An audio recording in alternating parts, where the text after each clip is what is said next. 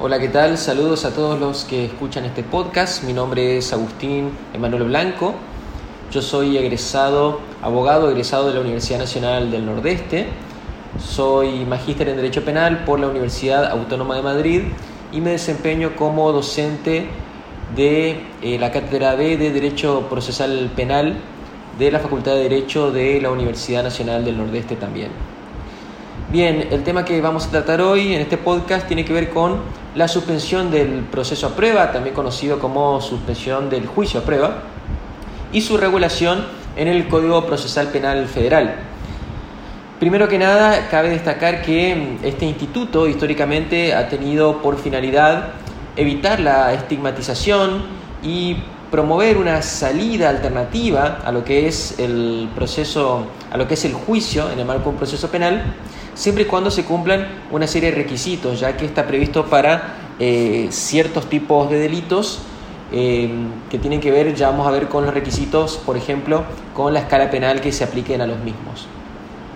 Primero que nada, se destaca que este instituto eh, está legislado en nuestro Código de Fondo, es decir, en el Código Penal, a partir del artículo 76 y 76 bis. Y en el marco de nuestro Código Procesal Penal Federal lo tenemos regulado específicamente en el artículo 35. Pero, previo a ello, debemos hablar del artículo 30 de este Código Procesal Penal Federal, que trata de la disponibilidad de la acción penal. Como ustedes eh, sabrán, y para los que no saben eh, les cuento, el Código Procesal Penal Federal instaura en, el orden nacional lo que es el proceso acusatorio. Este proceso acusatorio que, como ustedes saben, tiene, entre otras, como principal característica a la división de roles. Ya la investigación no está a cargo, como sucede en la actualidad en la gran mayoría del país, de un juez de instrucción, sino que esta función queda exclusivamente em, distribuida en cabeza del Ministerio Público Fiscal. Es decir, el sistema acusatorio prevé que el fiscal es el quien investiga el, y el juez es quien controla esa investigación que se respeten las garantías constitucionales. ¿sí? Este juez que durante la etapa de investigación se denomina juez de garantía o juez de control en los diversos sistemas que adopta el ordenamiento procesal penal bajo el esquema acusatorio. Entonces, como les decía, este nuevo código que sienta este principio, justamente la disponibilidad de la acción está enteramente en cabeza del fiscal federal. Y en este sentido, el artículo 30 que mencionábamos recientemente nos dice que el representante de la fiscalía puede disponer de la acción penal pública en ciertos casos y nos habla de cuatro supuestos. Estos son los em, criterios de oportunidad, los casos de conversión de la acción, la conciliación y por último en el inciso D menciona la suspensión del proceso a prueba. Cabe destacar, y esto es importante, que eh, no obstante estas reglas de disponibilidad, este mismo artículo aclara, eh, acto seguido, que no puede prescindir ni total ni parcialmente del ejercicio de la acción penal el fiscal, el fiscal si el imputado fuera un funcionario público y se le atribuyera un delito cometido en el ejercicio o en razón de su cargo, o cuando apareciere como un episodio dentro de un contexto de violencia doméstica o motivada en razones discriminatorias. Asimismo, aclara el, presente artículo que tampoco podrá en los supuestos que resulten incompatibles con previsiones de instrumentos internacionales, leyes o instrucciones generales del Ministerio Público Fiscal, fundadas en criterio de política criminal.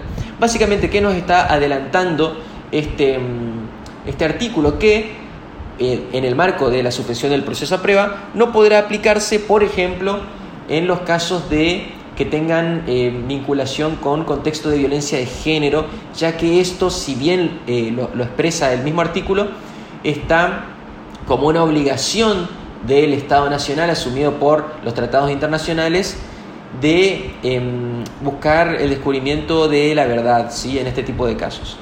Pero muy bien, yendo ahora sí en concreto a la regulación del proceso, de la suspensión del proceso a prueba, sabrán ustedes que esta mm, denominación es más precisa que la de suspensión de juicio porque em, puede dictarse durante cualquier eh, etapa de la investigación penal preparatoria. Esto quiere decir que no es como antiguamente se creía que debía finalizar la investigación y recién antes del juicio dictarse la suspensión. No, la, mm, este instituto puede dictarse en cualquier momento y por eso su correcta denominación, suspensión del proceso a prueba. Muy bien, este artículo 35 nos dice que la suspensión del proceso a prueba se aplicará en alguno de los siguientes casos y nos habla de tres supuestos. ¿sí? En el inciso A nos habla de cuando el delito prevea un máximo de tres años de prisión y el imputado no hubiere sido condenado a pena de prisión o hubieran, en su caso, transcurrido cinco años desde el vencimiento de la pena.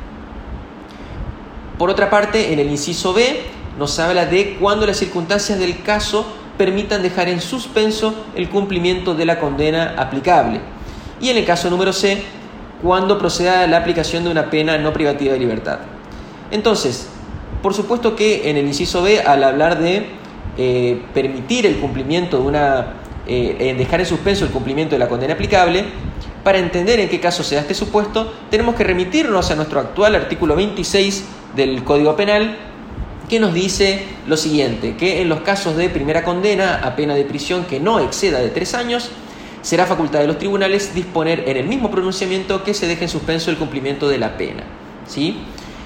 Entonces, es importante destacar porque eh, quizás en una lectura rápida parecieran que el inciso A y el inciso B del artículo 35 tratan sobre lo mismo, pero no es así, ya que el inciso A nos habla en abstracto de la escala penal, cuyo máximo, como bien lo dice el inciso, no debe exceder de tres años de prisión, mientras que en el inciso B no nos habla de la escala penal, sino de la posible pena que se, que se aplicaría al caso concreto, lo cual de alguna forma abre la puerta para aquellos casos en los cuales el máximo del delito supere los tres años, pero el mínimo no lo haga. Entonces, podríamos entender por las características del hecho y las características del imputado que podría proceder una condena de cumplimiento condicional.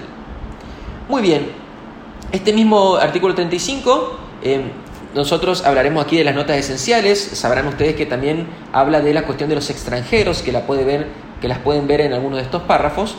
Pero en concreto, eh, lo que nos interesa en esta oportunidad es que el imputado podrá proponer al fiscal la suspensión del proceso a prueba. ¿sí? Esta propuesta, insisto, puede formularse hasta la finalización de la etapa preparatoria, eh, también llamada investigación penal preparatoria, y después aclarar una excepción a esto que es, salvo que se produzca una modificación en la calificación jurídica durante el transcurso de la audiencia de juicio que habilite la aplicación en dicha instancia. ¿Qué nos está queriendo decir aquí?